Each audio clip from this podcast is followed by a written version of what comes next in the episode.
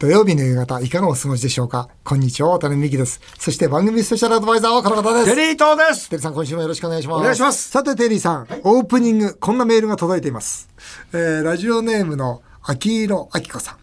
山下達郎さんと、竹内まりやさんや、宇崎竜道さんと、阿木陽子さんなどは、夫婦で作詞作曲をされていますと。そうですね渡辺さん、テリーさんは今後奥様と仕事を一緒にする予定はありますか？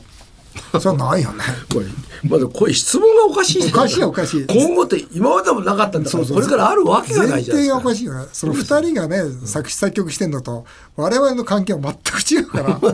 ね。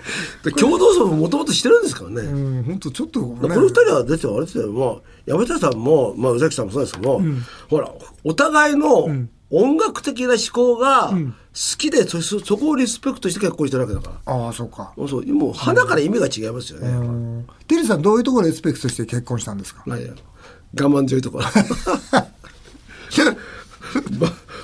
僕と違うところ。あ、本当。それはそうですよね。我慢強い。我慢強いですよね。分かった。え大友さんは？え僕、僕はなんだろうな。最初は、なんだろう、マイペースなところがい、やっぱいいなと思ったんだろうね。あ奥さんがマイペース。すごいすごいマイペースだから、でも今マイペースのとこ本当困ってる なんて言うんだろうねこれこういうのって難しくない？こういう人生って深いね。ね。いやその通りですよ。そうでしょ。いや違うそのマイペースで、どんどんまた僕この前ね 大喧嘩したんですまよ嘘。本当。喧嘩するなんて随分強気な久しぶりに喧嘩強気に出た。じゃないですか強気に。で何かというと、車庫に車を置いたんですよ。置いたでね荷物がいっぱいあったんでああいや。2回いやあ。1回目で無理だなと思ってうんそして僕は車庫をから 自分の荷物を持って1回家を置いたその時も姿を見せないんですよ、鍵だけ開けて、うん。でじゃあ僕がもう一回今度、車庫へ戻っていったらシャッターが閉まってんですよ。俺戻ってきて「おいどういうことよ」って。シャッター荷物があって、シャッター閉めるってどういうことだって、久しぶりに怒ったでしうんょ。分かった。え？ねでも分からなかったんでしょ？さすがに荷物は1回分だと思ったんでしょ？奥さんは、うん。でも僕はな2回分なんかよくあることなんですよ。うん、なるほど。そしたら1回目段階で、僕の姿あなた見てないでしょ」って。うん。前最初、あいうん見てない見てないでもうなんでシャッター閉めに行ったら、もう2回行ってると思って。2回なんか行くわけないじゃないその前に手も洗うでしょ私はって。なるほどね。もうひどいですね。うん。マイペースだね。マイペースであーでもシャッすねターが閉まってた時のそのショックはでしょ？ね伝わりますよ。に2回目ね もう1回やってあもう1回荷物だと思って下まで降りてね。ええシャッター閉めるんだ。ひどいですよ夢のようなことしてましたよ。いい奥さんだ。はい。それではテリーさんタイトルコールお願いします。笑顔で突撃テリーと大社長への道テリーさんが私から経営を学ぶテリーと大社長への道。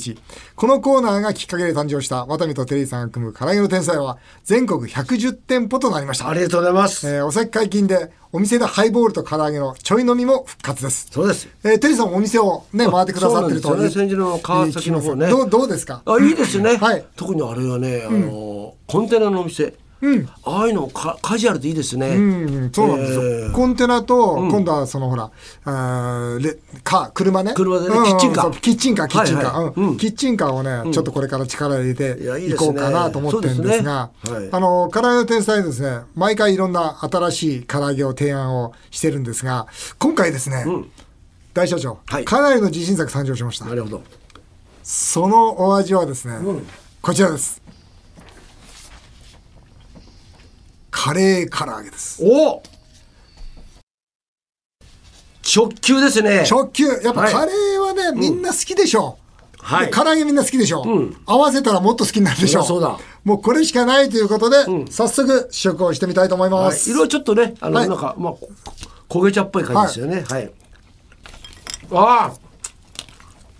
カレー味だ。うん。ね。いかがですか？うん。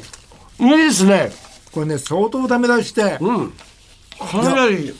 やっとこの味にたどり着いたんですよ。カレーの味は本当にしますよ。香ばしいね。もう本格カレースパイス、これ使ってますんで、はい。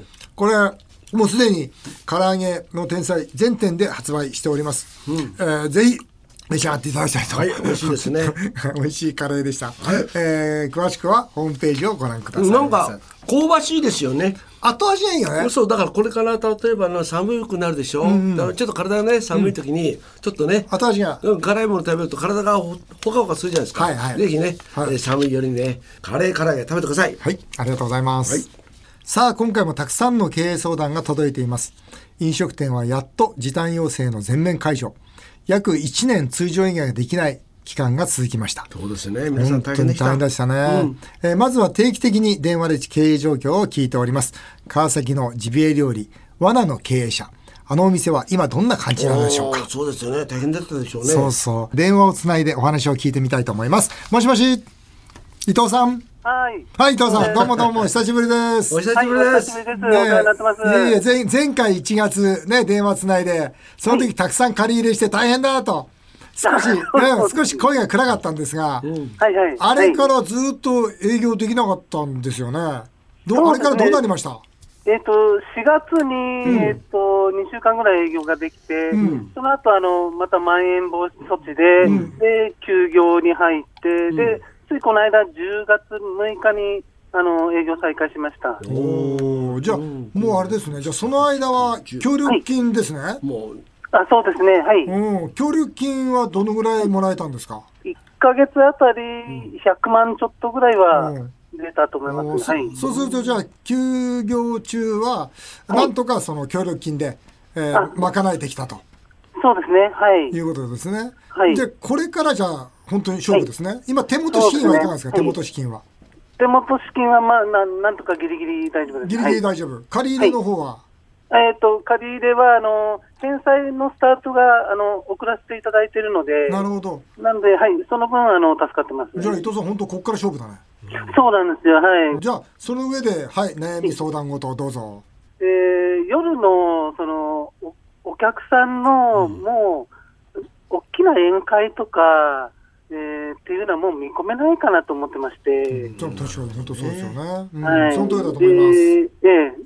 でそれに対して、まあ、あのこういううちみたいな小さい店舗でどうしていくかっていうことを、まあ、今、模索中なんです、そうだよね。はいおそらくね伊藤さんみたいに悩んでる人本当日本中にいると思う。はいはいはい。うん。みんなそこでね、どうしようかな、こっからこのままやってっていいのかなとか、いろんなこと考えてると思うんですよ。はい。で、伊藤さん何考えてんの？まあ、この前のあの渡辺さんのアドバイスもあったので、はい。まあ、そそれも踏まえて、ちょっと全く別の新商品をあの今、開発中です。おお、じゃあ全く違う事業。どんな事業ですか？で で事業というか、うん。まあえっとまあ、焼肉はあの、まあ、お酒飲んで肉を楽しんでもらってっていうやつなんですけど、うん。え全く味を変えて、あの甘味の、うん。まあ、キーワードはジビエなんですけれども、ジビエをキーワードとした、あの甘いお菓子を作ろうと思ってまして。ジビエをキーワードにした甘いお菓子ってどうなんですか、ちょっとイメージつかないな、どんなの？そうですね、えー昔からあの、丸焼きをあのお客様に食べていただきたいなと思ってたんですけれども、うんうん。イノシシの丸焼きなんて店舗じゃできないので、うん。イノシイシの、はい、イノシシの形をした、うん。あのーまあ、串に刺さった、そのお菓子を今開発中で、で、それをちょっと、あのーまあ、楽しんでもらえないかなと思って、はい。どうなんだろう。あの、1個いくらぐらいですか？まあ、500円以上、900円未満ぐらいのところを狙ってます。それはあれですか？例えば肉料理の後にはい。お店で食べるってことですか？あまあ、えっ、と、そういう方もいらしていただいてもいいんですけれども、うん。基本その、あの、お持ち帰りのお土産として、あーテイクアあのはい、持って行ってもらうとか、あとは、あの、昼の営業の材料として、まあ、昼に持ち帰りで、あの来ていただいたお客さんにお出しするとか。お菓子っていうのはな中に何か入ってるんですか？そうそうですね、まあま、まだそこは決めてないんですけれども、フルはい、フルーツと、それからあの生クリームと、まあ、あとはあんこなんかを、まあ、アレンジしていこうかなと思ってます。テリーさん、どう、どういやちょっとちょっとよくわからないんですよ。ただ甘いものを出すのはいいなと思うんですけどもだからそれが例えばお店で出すのかテイクアウト専門というとねなかなか逆にあのすぐに帰らない人だっているから、はいはい。あとそれが生ものなのか、はいそれか実際問題として少しね。あの日にちを置けるのかどうか。はい。僕なんか感覚で言うとおやきみたいのもいいかなと思ったんですよ。おやきってわかります、はいはい。わ野沢菜なんかが入ってる、はいはいはい。はいあれが野沢菜バージョンか、まあ、はい。もちろん、はい。あの小倉みたいなの入ってるのもいいんですけどもそうすると、そのあのお店のねジビエ料理の雰囲気にも合ってるし、あんまり串を刺すとかってことにこだわらないで、はい。美味しければあんまりその、イノシシとかってあんまりそこにこだわるとはい。物作るのに金かかっちゃってはいはい。やっぱり高くなっちゃうような気がするんですよ。はいはいはい。あんまりだからコストを高くしないではい。安く350円か400円で食べれて、はいでたまたま持って帰るぐらいの感覚のがいいかもわかんないですね。なるほど。あとも本当にそれが良ければ、テイクアウトでもうあのもう昼間お店の前で売れるぐらいの商品にしないと、はいはい。あのそれだけだじゃないと店だけだとはい。なんか結構ビジネス的にはあんまりメリットがない感じがしましたけども。まあ、これランチも厳しかったし、宅配も厳しかったんですよね。でもその上で、まあ、来店するお客様もそんなに多くないとすると、まあ本当にいいスイーツ、まあスイーツができた人できたとしてですね、まあどうやってその売るかという販路でしょうね。そうですよね。うん、その特徴にそのなんてイノシシの形とかいうのは、まあ面白いかもしれませんけど、いずれにしても美味しいものを作ったら、じゃあそれをどうやって売るのかっていうことを、はい。うん、どこに卸すのか、まあ B2C なのか B2B なのかね、はいいうようなこともしっかり考えてらっしゃったらいいかもしれないですね。なるほどです。うん、はい。いずれにしてもここから勝負ですね。はい。そうですはいね。。頑張ってください。はい。あ、ありがとうございます。はい、また途中また結果スイーツどうなったか教えてください。ありがとうございます。はい。ありがとうございます。はいすみません。さあではあーメールたくさん来ています経営相談に乗っていきたいと思いますはいテリーさん一緒に行きましょうお願いしますはい、えー江東区の飲食店オーナーさんです銀座赤坂新橋で寿司店を経営していましたが結局新橋店以外が閉店に追い込まれました。ああそうなんだ。協力金の入金が遅く、えー資金繰りが回りませんでしたと、正直今回の飲食店の協力金は家賃の安い店があまりにも優遇されていますと、ね。渡辺さんは都心一等地でのビジネス。今後どうされるのか参考に教えてくださいってこれそうですよね、とそれこそねお父さんお母さんでやってるようなお店だったらね、うん。みんなあのそれこそ過去最高利益っていう話も聞きますし。ありますよね。はい。でも固定費、つまり家賃の高いところ一等地においては協力金じゃ全然賄えないですから、だからこういう形で撤退するのもまあ致し方ないと思いますね。ワタミにおいてもともかく一等地においては、まあそれを上回るだけの、まあこれからのまあ復活が見込めるならばまあ、取っときますけど、基本はですね、もう住宅地の駅前にこうシフトしていこうと。うん、そして、えーまあ、その、赤坂とか銀座とか新橋の一等地、これについては基本的に今もう引きですね。うん。まあ、これ、やっぱ家賃にもう合わないし、実際テレワークだとかいうこととか、サラリーマンの方があまり飲み歩きしなくなると、このいい立地っていうのはあんまりもう魅力を感じないですね。あとあれですよね、はい。もうちょっと聞くところによるとですね、はい。飲みに行ったその、例えば領収書がはい経理で落ちないって言いますね、ああ、そうですね。うん、だからだからそういうのでためらいがある確かにもう会社がね、進めてませんからね。そうなんですよ。そうなんですよね。それとね、もう一つ僕がね、、はいつも行くですね、お店があるんですけど、はいはいそこの人らは実は、休んでる間に従業員の人がいなくなっちゃった。うんうん、裏があった。確かにそうだ。うん、そうですよね。だから、今こ、今日現在も、お店やってないんですよ。あ開けられないねだからどうしてって言ったら、いや、もう従業員の人が、もう辞めちゃって、またあ集めることが大変だっていう、そういうなんかリアルな現状もあるみたいですね。いや、本当にそうだと思います。えー匿名希望の46歳、えー飲食店経営の方です。はい政策金融公庫から緊急融資で借りた固定金利、えー10年の借り入れが1000万円ありますと。はいえー協力金が入ってきて、そのお金には手をつけずに済みましたと。この1000万の使い道に悩んでいます。えードルにしておいた方がいいですか？あと、必要経費の何ヶ月分ぐらいを毎日のための現金で持っておくのが正しい経営ですか？というんですが、いや、あのーね、実際にお店が回るなら、まああ、先ほどの話じゃないですけど、私はドルにしっかりとしてた方がいいいいなというふうに思っています。まあ、自分はそうしてますし、あと、毎日のための現金っていうと、僕もそのベンチャーの頃ずっとやってましたけど、ともかく、なんとか月賞の3ヶ月分は持っていたいと思いましたね。なるほど。月賞の3ヶ月、月賞の3ヶ月分。はい。ただ今はもう不透明ですから月賞の4か月分でもいいと思うんですが、ともかく月賞の3か月分だけは持っていれば、まあ、なんとかなんとかなります。何があっても。持ちこたえられる持ちこたえられるし、次の手も打つことができます。だから、なんとか月賞の3か月分、えー1000万円、まあ、もしそれに相当するならば、まあ、手をつけずに持っておいていただきたいなと思いますね。はいはい。立花、えーさんかな、えー紅茶カフェ3店舗経営の方です。おすごいえー渡辺さんに質問です。1億円の売り上げを5年続けてきましたが、それを10億にするのはとても難しいです。渡辺さんは1億から10億円のステージをどうやって駆け上がっていきましたかって言うんですけど、うーんとね、僕1億から10億ってあの割とお好み焼きだけでやったんですよ。うん。で、10億から20億はお好み焼きでできなくて、まあ、居酒屋を絡めて、ただ、まあ本当にその後まあ1000億とか行ったのはやっぱり居酒屋と介護から1500億まで行ったのはそれにプラス宅食とか、やっぱ500億ぐらいまでは一つの業界で済むと思うんですよね。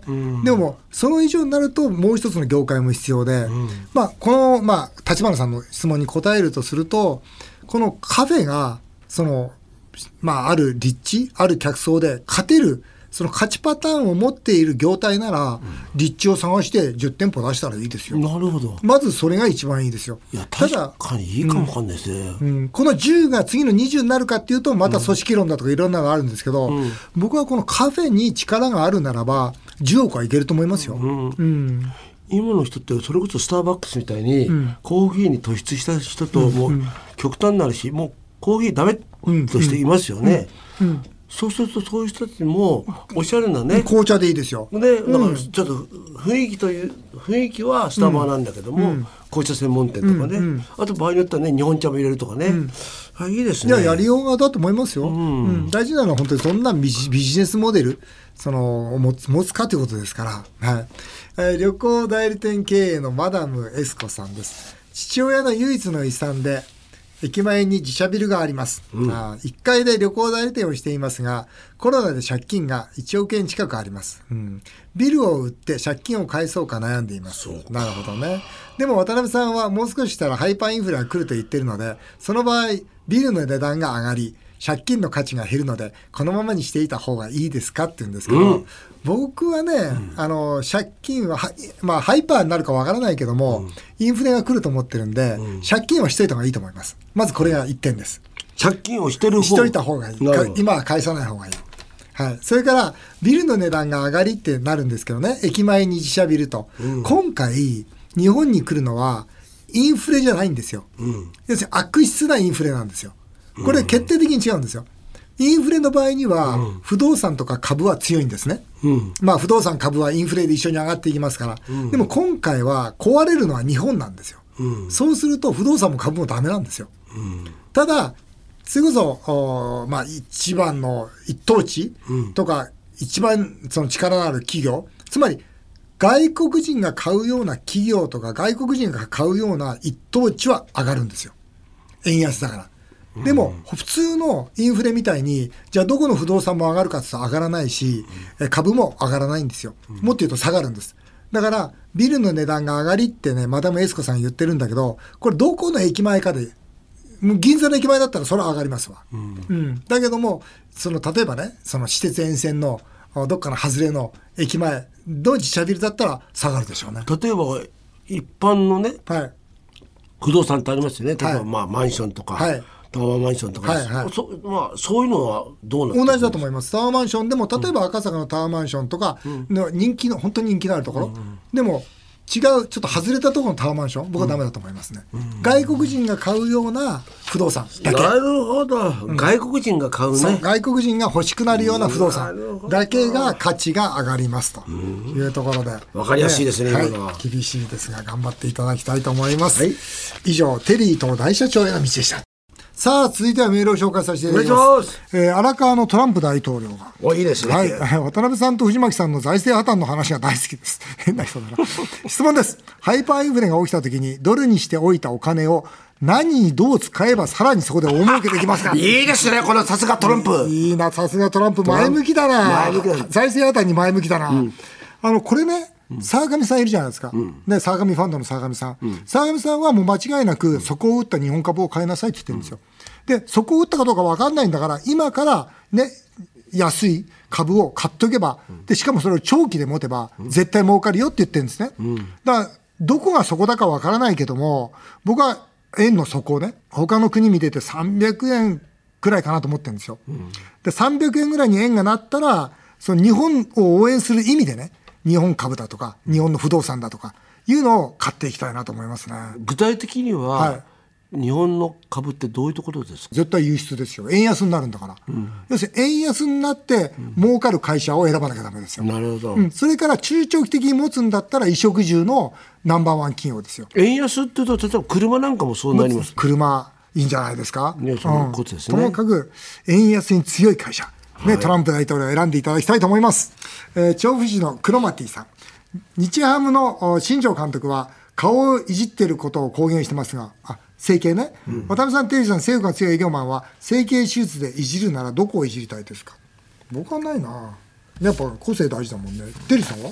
性欲が出る整形手術した。そんなんないでしょ、そんなの。い。やわかんないけど。そんなんないでしょ。い。やあるかもわかんないですよね、そしたらどのぐらい性欲強くなった？らた試してみないとわかんないんだよって言うんですからね。いやでもこれすごい。あと僕ねこれ新庄って偉いなと思ったのは、日本って今まで特に男性ってはい。整形を隠していたじゃないですあか、それをね監督就任の時に、いやーねえ顔いじってるって言えるっていう、それを言えるってのは彼すごいなと思って、なるほどね。それで、あの、性欲の強い営業マンは？いじるならどこいじるの？いじるならそ、まあそのララテン系のうん。男性ってちょっとあ私憧れがありまして、うん、だ何よ？なんでちょっとここの辺に胸毛はい胸毛をはや 生やしたいですあいいですねでさ、怖くない？頭丸坊主で、体でかくて、胸毛だけ入ってる怖くないそれ。いやもうメキシカンだよね。そういう感じだよね。いやいやもうい衣装もうもうね。時間ってそうなの？いやわかんない。ってことはもうシャツなんかももう前三つぐらい開けてね。あ開けるだろうね。はたけた感じ場合によってはですよね、裸にジャケットですよね。まあ一世風靡みたいなね昔のね。わかるような気がするいいな。えーあっという間にお時間になりました。上、メール紹介でした。テリトさん、また来週もよろしくお願いします。日本放送渡辺美希5年後の夢を語ろう。この番組では、リスナーの皆さんのメールをお待ちしております。メールアドレスは、夢 5-1242.com。夢 5-1242.com。お送りしてきました。日本放送渡辺美希5年後の夢を語ろう。また来週のこのお時間にお会いしましょう。お相手は渡辺美希でした。あなたの夢が叶いますように。